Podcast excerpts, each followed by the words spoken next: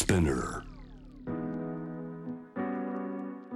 グローバーがお送りしております。J-Wave シアムダープラネット今夜のパートナーは日本列島回復論の著者井上武和さんです。テーブルトークのテーマ守りたい暮らしの風景。これはどういったお話になりますか？えっと、ちょっと今日神奈川県の真鶴町っていうところのお話をちょっとしたいなと思ってて、うん、それでその真鶴町がなんであの今日お話したいかって真鶴ってあの神奈川県で唯一の過疎指定過疎町村指定されてる過疎要は人口が減ってきちゃってっていうところなんですけれども。え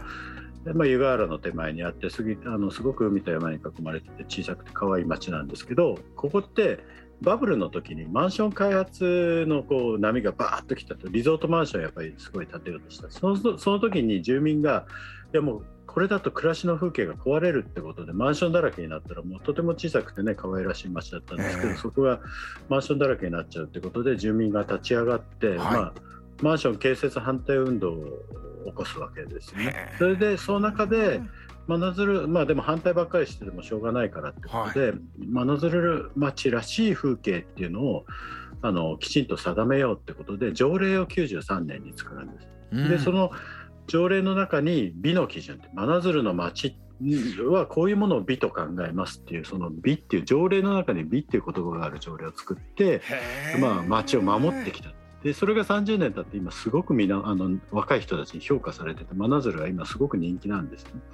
この後このお話さらに詳しくじゃあどんな基準でどんな言葉でこの美というものと町守りたいもの神奈川県真鶴町がやってきたのか、えー、この後伺います。JAM The Planet. テーブルトークのテーマ守りたい暮らしの風景井上さん、えー、先ほどイントロダクション教えてくれた神奈川県真鶴町のお話、もう少し詳しく教えてもらえますか？はい。えーと、真鶴っていうのは、まあ、港町なんですよね。でその港を使った2つの仕事水産業、まあ、漁業ともう一つはあのここ小松石っていうすごく有名な石が取れるところなのでこの採石ええ、で石をやっぱ江戸城を作る時とかこの真鶴の石使われてるんですけどそうなんです、ね、やっぱりだから石を運び出すのに港が必要じゃないですか。だから海と共にあって、うん、で平地がほとんどなくても斜面山と海だけなんですけどだから斜面にへばりつくように家がこう建ってるんですけれども結局あの漁業にしても採石にしても海がとても重要なので、そうするとやっぱり皆さんの家から海が見えるようなこういうあのなんていうのかなこういう街並みになってるんですよね。ああそこに暮らしている人はみんなこう海を大事にそこが自分のなりわいだから海が見える。はいで特に漁師はそうなのでだから結局こう斜面に立ってるんだけど例えば下の方の家の人がとても大きな家作ってとても高い家作ったら後ろの人が海が見えなくなっちゃうじゃないですか。うんだからそういうのはこの町ではダメだよねっていうことで、まあ、周りに配慮しながらこうあのみんなこうつつましい家を作ってきたっていうそういうまあ不分率がそういう文化があったんですよ、あのー、だからもうはい地中海の方でもああいう美しい街並みありますよね。こうバーッとちっちゃくて可愛い家が並んでるっていうのは、はい、そういうこう暮らすための自然と積み重なってきたいうものがあるんですか？そうなんですそうなんです。で、まあ、なので真鶴も実際東洋のリビエラなんていう人もいるぐらい、えー、そういうなんかやっぱりこう小さな家がこう入り組んで本当に路地でつながるような形で立っててすごくなんていうのかな可愛らしい街並みなんですけどそうするとさっきちょっとバブルの時代の話に大きいマンションボンボン建てようってなると、うん、まあ見た目もそうだけどその暮らすこの心の部分の問題も出てきますね。そうなんです。だから結局お互いに配慮してそうやって街並み作り上げてきたところに東京の資本が来てボーンとリゾートマンションを作りますっていうと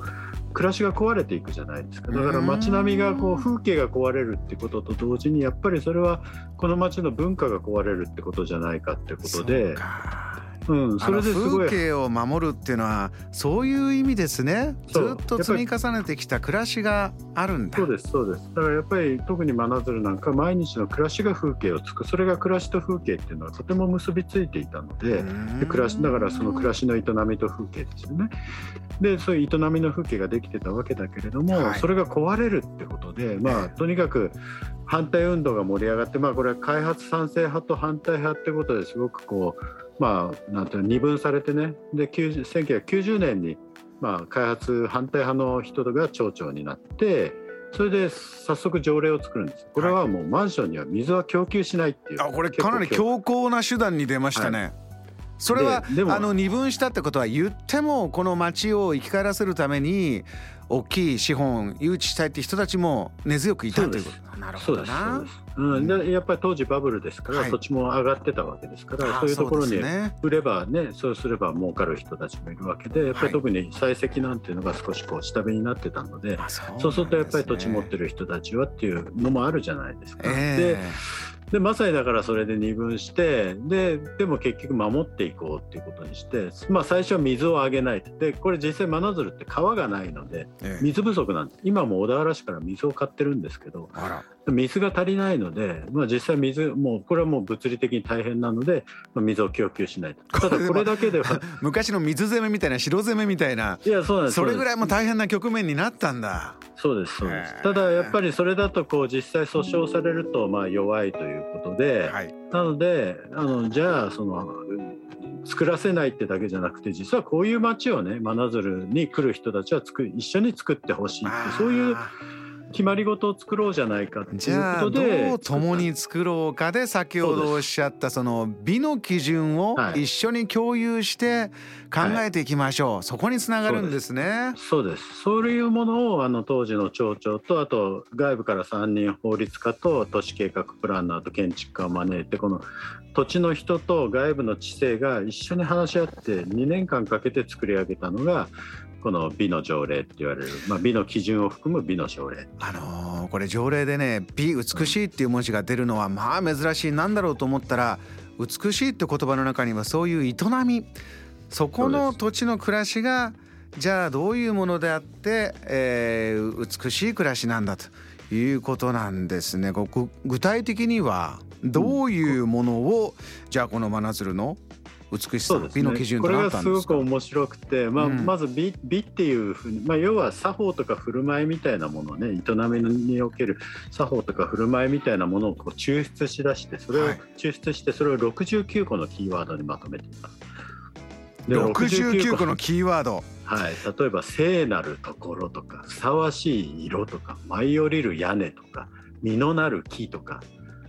なんかあの、えーと、小さな人だまりとか触れる花とか。これこういうキーワードを69個集めてそれを8つの原則場所とか尺度とか調和とかなんかそういう8つの原則のもとにこの69個のキーワードを並べてそれでこのこれでもとても文学的なわけですいや聞いててねなんかた立てる高さ何メートルとかじゃないんですね。ないんです。なんかあの鑑世阿弥の風刺家電みたいなそういう世界ですね。小さな人だまりってなんだとか。小さな人だまり。ね、ふさわしい色っていう時に要はこれがふさわしいって書いてないわけですよ、はい、この色番号をねこのパントーンの見本でこの色だとかいう方のことではなくて違うんだ。ふさわしい色って何かを要はこれ考えろってことなんですよ。考えて話し合えってことなんです実際街にいてじゃあ周りを見てえー、その土地の歴史周りがどう暮らしてるかを見て何がふさわしいか共に考えましょう。そうです。はあ。だ答えがないんです。答えがないところをその土地土地建てる場所によっても周りの家との関係によってもふさわしい色は違うだろうし、だからそういうことを一つ一つ調査して一緒に考えて話し合って答えを見つけていきましょうってこういうものなんです。なので考えるで風景を自分たちで作るっていうそういう主体性をやっぱりこの条例は与えてるってそれが素晴らしいなと思っていてこれできたのが、えっと、1993年ですから、まあ、30年ほどが経ってはいどういったこうものに育ってきたんですかこの結果いうのは。30年間っていうのはやっぱり93年できたとして実はきゅ94年翌年に